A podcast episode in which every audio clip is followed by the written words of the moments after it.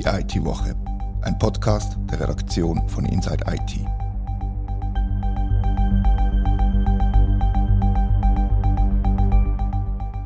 Herzlich willkommen zur IT-Woche. Wir reden heute über Cyberangriffe und zwar mit denen, die wissen müssen, wie das ist. Zu Gast ist der Roger Mattmann, CISO von der AMAG und sein Kollege der Jörg Hoffmann, Security Specialist in seinem Team. Herzlich willkommen.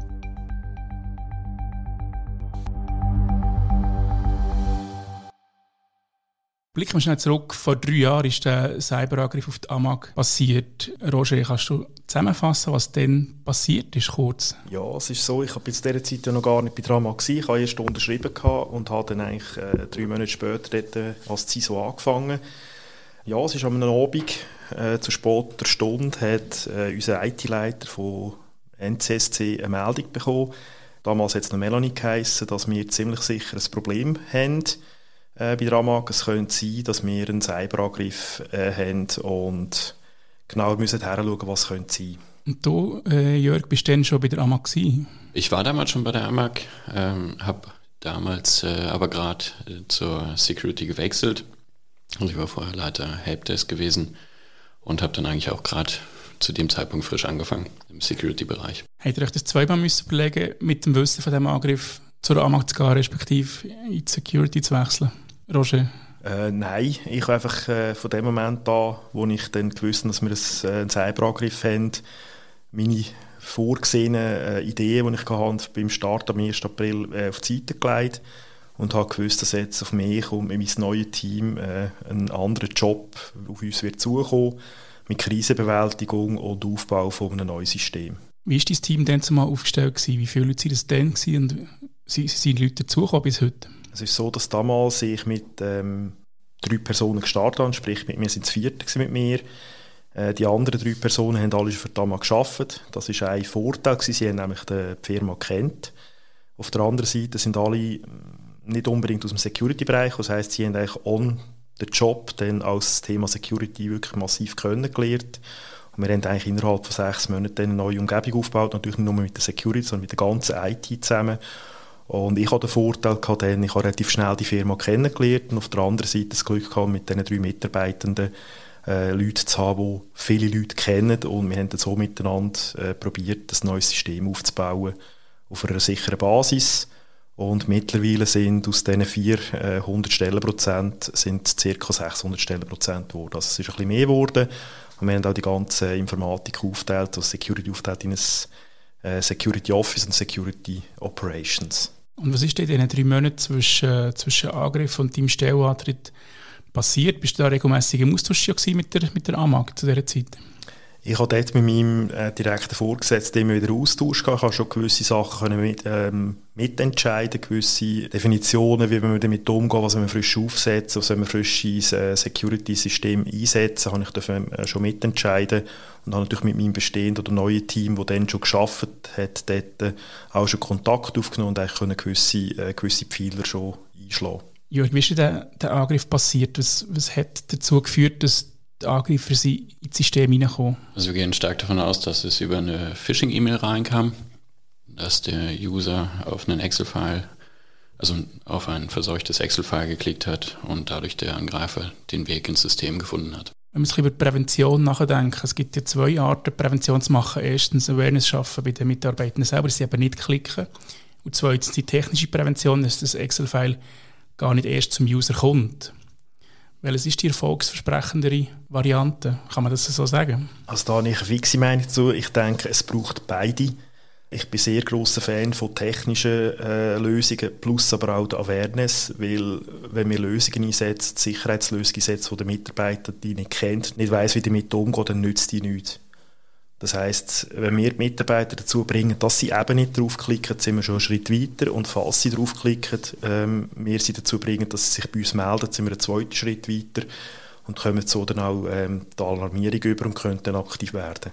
Jetzt glaube ich eigentlich, dass es dass eine hundertprozentige Sicherheit gibt es nie, aber weil die eine oder die andere Variante ist komplett, komplett wasserdicht und darum hat man ja höchstwahrscheinlich einen Notfallplan in der Schublade, was macht man, wenn so ein Angriff passiert. Und mich würde interessieren, ob der Notfallplan, den ihr dann hattet, der gleiche ist, wie, wie den heute habt, oder hat es da gewisse Anpassungen gegeben? Also damals gab es einen Notfallplan, den man noch so umgesetzt hat und genutzt hat.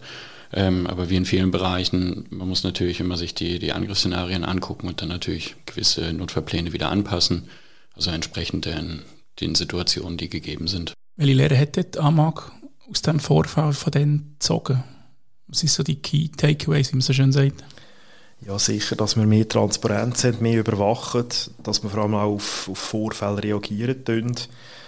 Ähm, wir haben auch als Team, wie gesagt, ausgebaut. Es braucht einfach wirklich Leute, die sich dem Thema 100% annehmen können.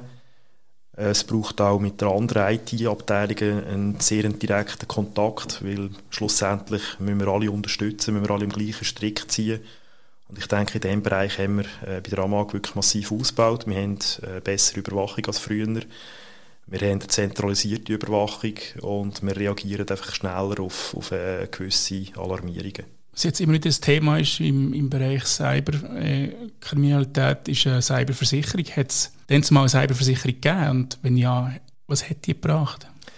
Nein, es ist so, dass wir dazu noch keine Cyberversicherung hatten. Wir haben dann auch im ersten Jahr, als ich dabei war, immer wieder über das Thema geredet. Ähm, Cyberversicherung ist halt einfach so, wenn man nicht ein gewisses Level schon äh, in der Firma hat als Sicherheit, ist es relativ schwierig, zu einer Cyberversicherung zu kommen. Da sind relativ grosse Anforderungen schon vordefiniert. Und auf der anderen Seite ist vielleicht gerade in so einer Phase vielleicht sinnvoller, das Geld, das man für eine Versicherung äh, ausgeben würde, zuerst in investieren in interne Massnahmen, damit man wirklich auf ein gewisses Level kommt. Und in meinen Augen ist halt eine Cyberversicherung äh, es ist immer ein bisschen abzuwägen, ob man das Geld wirklich für die Cyberversicherung ausgeben oder halt wirklich für äh, reelle äh, Aktivität in der Firma. Und am Schluss ist sicher etwas, die Cyberversicherung nützt dann, wenn wir den Vorfall haben, einfach im Wiederaufbau. Ja. Aber so der Grundschutz, den man eigentlich muss herbringen muss, da nützt einem die Zeitversicherung am Anfang nicht wirklich viel. Ja, ist relativ ähnlich. Oder? Ich habe, ich habe ein, ein Meme gesehen im, im Netz kürzlich und da waren so zwei Gonfigläser drauf. Gewesen. Und das eine ist äh, mitgefüllt oder ganz gefüllt mit, mit Geld und, und, und das linke ist wenig drin gewesen. Und das linke ist halt das IT-Budget vor dem Cyberangriff oder vor dem Cybervorfall mit wenig Budget investiert und das rechte Glas ist nach dem Cyberangriff. Das heisst, übersetzt, die Firmen investieren in ihre Cybersicherheit erst, wenn es schon zu spät ist. Ist das auch deine Erfahrung, wenn du mit Kolleginnen und Kollegen redest, dass, dass halt einfach zu wenig präventiv investiert wird? Ja, es ist jetzt im soll ich sagen, ja, es ist in vielen Fällen sicher so, wobei ich denke, das Bewusstsein nimmt stetig zu, dank dem, dass halt wirklich immer viel mehr äh, Firmen und auch Sicherheitsbeauftragte halt über ihre Vorfälle reden. Ich glaube, viele Geschäftsleitungen, Verwaltungsräte haben auch langsam erkannt, dass Cybersecurity wirklich ein wichtiger Punkt ist, dass es halt für, für viele Firmen ein riesengroßes Risiko kann sein, wirklich halt auch bis zum äh, dass man noch bestehen mit der Firma. Und es ist aber wirklich so, dass die meisten sagen, das Gefühl halt immer noch haben, ja, mich betrifft es nicht, wer will uns schon angreifen. Und wenn dann halt der Vorfall passiert ist, merkt man plötzlich auch, ja, vielleicht wäre es gleich sinnvoll gewesen, zu investieren.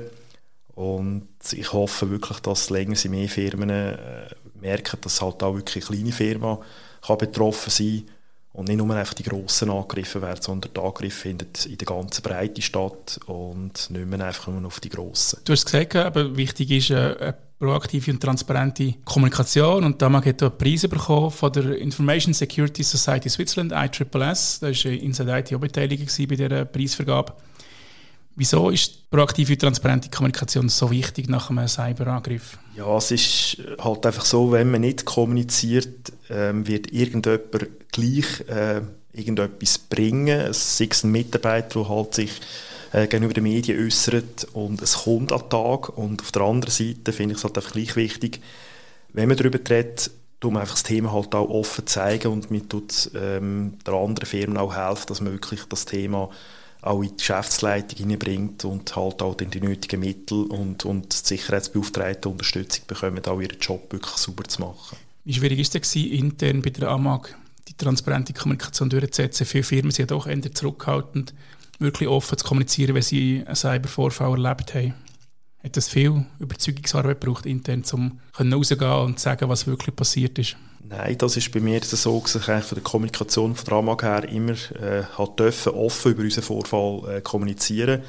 Ich habe in den letzten gut drei Jahren nahezu etwa 50 Vorträge halten zu unserem Thema bei, bei Kollegen, bei anderen Firmen, ähm, bei anderen Verwaltungsräten, Geschäftsleitungen und das hat eigentlich wirklich immer sehr viel gebracht bei diesen Firmen, um einfach aufzuzeigen, was kann passieren ähm, und ich denke, Tamag war ein gutes Beispiel, um zu zeigen, eben, es kann passieren, wir machen nachher etwas und wir, wir versteckt es nicht, weil es, es kommt gleich an die Öffentlichkeit. Und ich denke, ähm, gerade in Amag, am nächsten Tag haben wir wirklich äh, viele Filialen gehabt, die nicht arbeiten konnten. Die haben kein Auto mehr können verkaufen Und darum ist eine offene Kommunikation in dem Moment einfach wichtig, dass auch äh, die anderen Firmen draussen äh, wissen, was läuft, die Mitarbeiter draussen erfahren, was passiert ist. Weil es kommt, bei so einer Größe von einem Angriff kommt es äh, ans Licht. Das ist in meinen Augen einfacher, wenn man offen kommuniziert weil sonst übernehmen die Medien und werden irgendwelche Experten finden, die dann äh, eigentlich alles würden bestätigen und man eigentlich auch direkt schon könnte, äh, selber ans Licht bringen. Und wie sind die Reaktionen auf die, auf die Art zu kommunizieren, gegen rauszustehen und zu sagen, was passiert ist? Also eigentlich nur positives Feedback immer gekriegt, auch insbesondere von internen Mitarbeitern, dass sie dann doch mehr Verständnis gezeigt haben ähm, was vorgefallen ist, dass sie Verständnis dafür hatten, einfach auch für, für gewisse Einschränkungen oder Änderungen in ihrem Arbeitsablauf. Also da war eigentlich bisher nur Positives. Und wie hat es die Geschäftsleitung oder der Verwaltungsrat gefunden, dass man dazu gestanden ist? Die ist noch dahinter gestanden und ich denke, nun aus dem Grund dürfen wir auch weiterhin öffentlich und offen darüber kommunizieren. Und da ist eine sehr grosse Offenheit da, dass man eigentlich wirklich über all die Themen ähm, auch wirklich gegenüber unseren Kunden und gegenüber unseren Dienstleistern kommuniziert. Ich glaube auch, dass es wirklich das A und O ist, dass halt eben Geschäftsleitung und vor allem auch Verwaltungsräte wirklich langsam müsste realisieren, wie geschäftskritisch so ein Cyberangriff kann sein und wie wichtig das Präventionsarbeit da ist, oder? Das ist genau so. Und es ist auch bei uns so, dass wir eben mit Awareness, auch intern, schon bevor ich dort ähm, CISO war, haben wir äh, wirklich intern eine, eine sehr gute, aktive Awareness-Kampagne gehabt wir haben eigentlich seit etwa vier Jahren, fünf Jahren haben wir eine, eine Figur, die heißt Troy. Das ist so ein bisschen der fiktive Angreifer, Hacker, wo, wo Tamag angreift oder Tamag-Mitarbeiter angreift. Und seit gut einem Jahr haben wir auch noch eine Trixie. Das ist äh, seine Komplizin, die vor allem auf dem Social Engineering Bereich tätig wird. Und bei der AMAG haben wir es wirklich hergebracht, mit diesen zwei Figuren, wenn wir die irgendwo bringen, äh, eigentlich Mitarbeiter gerade damit verknüpfen, das hat mit Cybersecurity zu tun. Und das ist wirklich bei uns auch sehr eine erfolgreiche Kampagne, wo wir auch von den Mitarbeitern wieder hören, dass sie eigentlich dank dem wirklich auch gewisse Sachen begriffen haben und auch wissen, warum wir gewisse äh, Sicherheitsmaßnahmen ergreifen, die manchmal halt auch im Tagesgeschäft ein bisschen, ein bisschen einschränkend können sein. Hat es seit dem, seit dem Angriff vor drei Jahren wieder Angriffsversuche gegeben und haben die alle können abgewehrt werden? Also Angriffsversuche gibt es immer auf die verschiedensten Arten und Weisen, sei es per Phishing-Mail oder sonstiges. Ähm, Bisher konnten wir eigentlich soweit alles gut abwehren. Aber sonst ist nichts bekannt, dass etwas durchgegangen ist. Und jetzt, wenn ich es richtig rausgehört habe, zwischen Zielen, jetzt gibt es so eine Cyberversicherung? Mittlerweile haben wir eine Cyberversicherung, ja. Und das ist einfach wirklich zum Schutz, wie gesagt, für einen Wiederaufbau. Wenn es eine grössere Angriffswelle würde geben oder auch wirklich grössere Schäden würde geben, sollte in dem Moment äh, Zustopfen bekommt. Man kommt auch Hilfe über von der Cyberversicherung. Und wir versichern dort einfach ein gewisses Risiko mit dem. Und was ist denn da? Also, wie muss man das vorstellen? Wie sieht so ein Vertrag aus? Wird eben der Wiederaufbau wird finanziert oder wird äh, die Lösegeldzahlung finanziert oder was gehört da alles dazu? Das ist heute sehr umfangreich. Man kann, ähm, das ist ein bisschen baukastenmässig. Man kann wirklich sehr unterschiedliche Sachen für, äh, versichern. Da ist schlussendlich dann äh, mit der Versicherungsgesellschaft eine Abmachung, wo man sagt, wir haben die und die äh, Punkte drin und tut dann eigentlich so unterschiedliche Themenbereiche versichern. Jetzt gibt es ja Versicherungsgesellschaften, die sagen, dass sie nicht mehr Cyberversicherungen abschließen, weil, weil das Risiko unabschätzbar ist. Ist das, ist das für euch schwierig eine Versicherung zu finden, die euch hilft in so Fällen? Ja, es war nicht ganz so einfach gewesen, wenn man natürlich äh, zwei Jahre vorher einen Cyberangriff hatte, äh, wird man natürlich nachher ein bisschen genauer geprüft, weil es ist natürlich wie bei anderen Versicherungen so, dass die Versicherungsgesellschaft genau her schaut, äh, was sie versichert. Und wir haben es geschafft bei Ramag, äh, das aufzuzeigen, dass wir gewisse Sachen gemacht haben und haben eine Versicherung bekommen. Aber ja, es ist sicher nicht ganz so einfach, in der heutigen Zeit. Und ich glaube, es wird immer schwieriger, weil man natürlich auch sieht, dass äh, Cyberangriffe massiv zunehmen in den mhm. letzten paar Jahren. Es ist jährlich äh, eigentlich immer schlimmer, äh, die Angriffe und auch das Ausmaß nimmt immer mehr zu. Und ich denke, in dieser Situation äh, wird es immer schwieriger werden, Cyberversicherungen abzuschließen. Das ist wahrscheinlich wie bei einem Unfallfahrer, der eine Vollgasversicherung abschließen oder? Kann man etwa so vergleichen, ja. Ähm, kannst du etwas verraten, was die, was die Versicherung kostet oder wie viel das da investiert? Gibt es da Zahlen die, äh, die Öffentlichkeit? Nein, das darf ich so nicht sagen. Gut, die, die Frage doch anders. Die Versicherung ist eine Massnahme äh, gegen Cyberangriffe. Was sind andere wichtige Massnahmen, um sich zu schützen? Wir haben über Awareness schaffen geredet, wir haben über technischen Schutz geredet. Was sind so die Top 3 Massnahmen, die man muss treffen als Firma, um möglichst gut geschützt zu sein? Also man sollte, denke ich, ähm, auf jeden Fall seine Systeme kennen, gerade insbesondere die ganzen blinden Flecken, die man vielleicht in den Systemen hat. Ähm, und dann ganz klassisch anfangen mit eben sichere Passwörter, Multifaktor-Authentifizierung, die Systeme aktuell halten, Netzwerksicherheit einführen, ganze Patch Vulnerability Management. Also wenn man die Sachen, denke ich, so im Griff hat, hat man schon einen ganz guten Schutz eigentlich. Ist das System kennen, ist das einer der grössten Knackpunkte, kann ich mir vorstellen, dass, dass halt die Systeme in vielen Unternehmen wirklich organisch gewachsen sind und man halt wirklich nicht mehr eine gute Übersicht hat, oder? Genau. in aller Kürze, genau, sehr gut. Was empfehlen dir anderen Betroffenen, die einen Cybervorfall erleiden, jetzt aus eurer Erfahrung, rückblickend aus den letzten zwei, drei Jahren? Nehmen wir an, jemand wird heute angegriffen und hört den Podcast. Was soll man machen? Ich denke, ein ganz wichtiger Punkt ist, sich zuerst mal Ruhe bewahren und schauen, dass man eine klare Aufgabentrennung hat, eine Aufgabenteilung hat. Weil in dem Moment, wo man den Cyberangriff hat, kommen tausend Sachen auf einem zu, es kommen tausend Entscheidungen, die man treffen muss.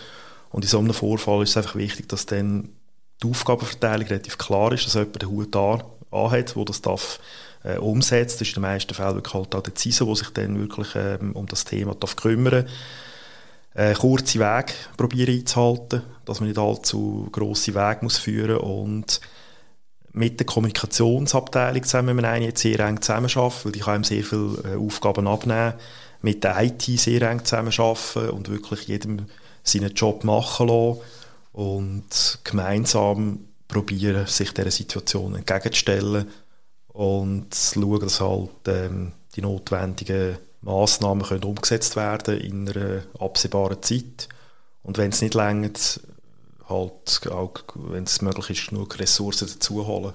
Und wenn man jetzt vom, von, den immer häufig werdenden, werdenden Ransomware-Angriffen redet, dann empfehlen ja Behörden und Experten, man soll die Lösung auch die Forderung nicht zahlen. Aber die haben natürlich leicht reden, wenn sie nicht das betroffene Unternehmen sind, die produktiv weiterarbeiten. Was ist eure Meinung zu diesem Thema? Was, wie, wie, was ist der richtige Weg, wenn es da überhaupt gibt? Der einzige richtige? Also der einzige richtige Weg ist so, man muss natürlich zuerst schauen, was man, was man hat, wie tief was der Angriff war. Wenn man kein Backup man kann zurückholen oder auch gewisse Sachen, Systeme wiederherstellen, nicht funktioniert und am Schluss die Existenz der Firma in Frage gestellt wird, ja, dann ist es relativ schwierig, darauf zu verzichten, dass man zahlt.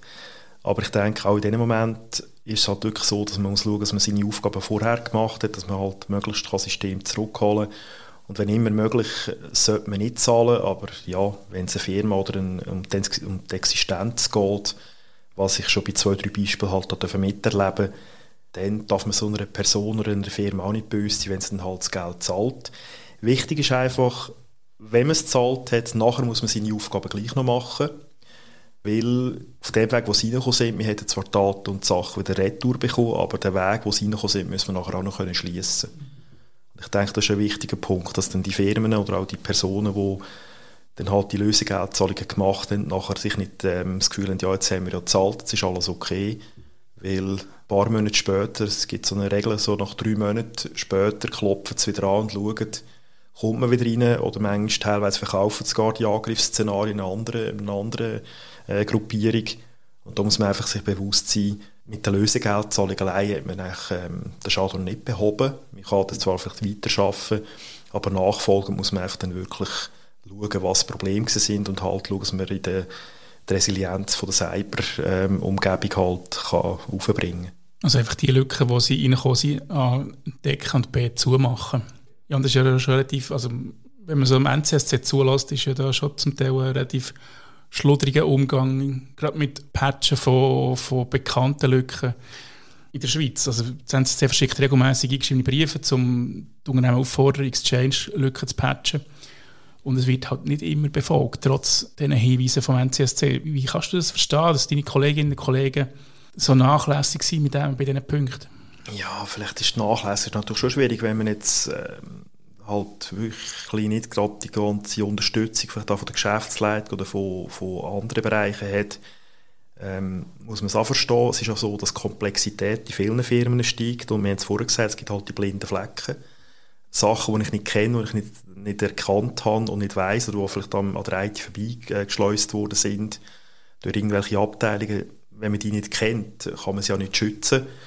Das ist vielleicht in, gewissen Fällen halt eine Erklärungsmöglichkeit, aber ja, es ist so, wenn man natürlich dann ein System kennt und aus irgendwelchen Gründen äh, die nicht gepatcht hat, darf man sich dann nicht fragen, wenn ein paar Jahre oder ein paar Monate später so ein System angegriffen wird. Ja. Gibt es ähm, regelmäßige CISO-Treffen oder Stammtische, wo sich halt wirklich CISOs unter sich austauschen und sich gegenseitig hilft und unterstützt und Tipps gibt für Lücken, die zu patchen sind oder sich über Security-Massnahmen unterhalten, was funktioniert und was nicht funktioniert? Da gibt es in der Schweiz einiges. Eben IEEE ist vorher genannt worden. Es gibt äh, die Sicherheitsgruppe der Schweiz, SGRP, äh, wo sich CISOs und Sicherheitsbeauftragte treffen.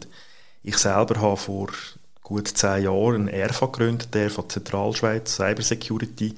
Wir haben vor zwei Jahren aus dem einen Verein gemacht, die Cybersecurity Kompetenzgruppe Schweiz. Das sind alles eigentlich CISOs und, und IT-Sicherheitsbeauftragte von grösseren, mittleren und kleineren Firmen. Und wir treffen uns auch äh, all gut dreimal im Jahr zu einem Austausch und reden wirklich offen über so Themen reden. Wir können auch einander anrufen, wenn wir irgendein Problem haben, wenn wir Angriffsszenarien haben oder auch über ein NCSC, der vorher schon genannt worden ist, das ist sicher auch ganz, ganz eine gute Gruppierung in der Schweiz, die uns sehr viel hilft. Und ich denke, genau über so ein Netzwerk, ähm, das hilft uns eigentlich auch die ganzen Cybersecurity-Themen äh, in der Schweiz ernst zu nehmen und halt auch dagegen äh, miteinander vorzugehen und einander gegenseitig zu unterstützen. Du hast mir vorhin im Vorgespräch gesagt, dass da kein Anbieter mit dem Tisch hockt bei diesen, bei diesen treffen Also es ist quasi ein, ein äh, wertneutrales Treffen, wo man sich offen über Technik kann unterhalten ob sie, ob sie funktioniert oder nicht, oder? Genau, das ist bei uns jetzt unsere R, die wir gegründet haben, in unserem Verein, ist das ein, ein wichtiger Punkt, und wir einfach gemerkt haben, das ist wichtig, dass man auch mal untereinander äh, über Themen kann diskutieren kann, wo man nachher nicht irgendwie äh, ein Verkaufsangebot möchte haben oder eine Dienstleistung präsentiert, sondern einfach grundsätzlich über das Thema diskutieren und halt untereinander auch den Umgang mit diesen, mit Themen kann einfach offener diskutieren. Vielleicht als Schlusswort, was möchtet ihr unseren Hörerinnen und Hörern auf den Weg geben, was, was wichtig ist, zum Cybersecurity in der Schweiz als, als Land, sei es für die kritische Infrastruktur oder auch für die einzelnen Unternehmen, vom kleinen KMU bis zur grossen Firma, zu verbessern? Jörg, was ist aus deiner Erfahrung von deinem Job, was ist so das letzte, wichtigste Wort, das du kannst auf den Weg geben denen, die zulassen? Schwierig.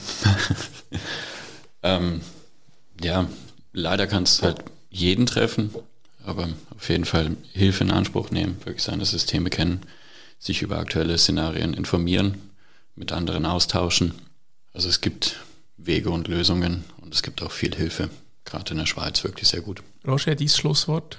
Ja, gesunder Menschenverstand. Ich sage einfach immer, manchmal halt mal, bevor man eben eine Mail die man bekommt, auf den Link klickt, mal einfach überlegen, warum schickt die Person mir so ein Mail, warum habe ich jetzt da wieder einen Gutschein gewonnen. Einfach mal dort die Sache ein bisschen mehr hinterfragen, weil die heutigen Phishing-Mail, die kommen, sind, werden immer besser.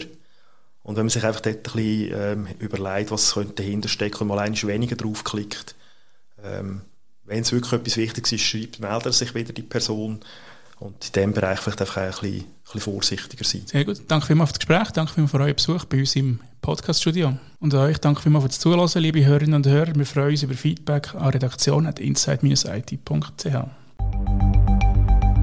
Das war die IT-Woche, ein Podcast von der Redaktion von Inside IT. Danke vielmals für das Zuhören.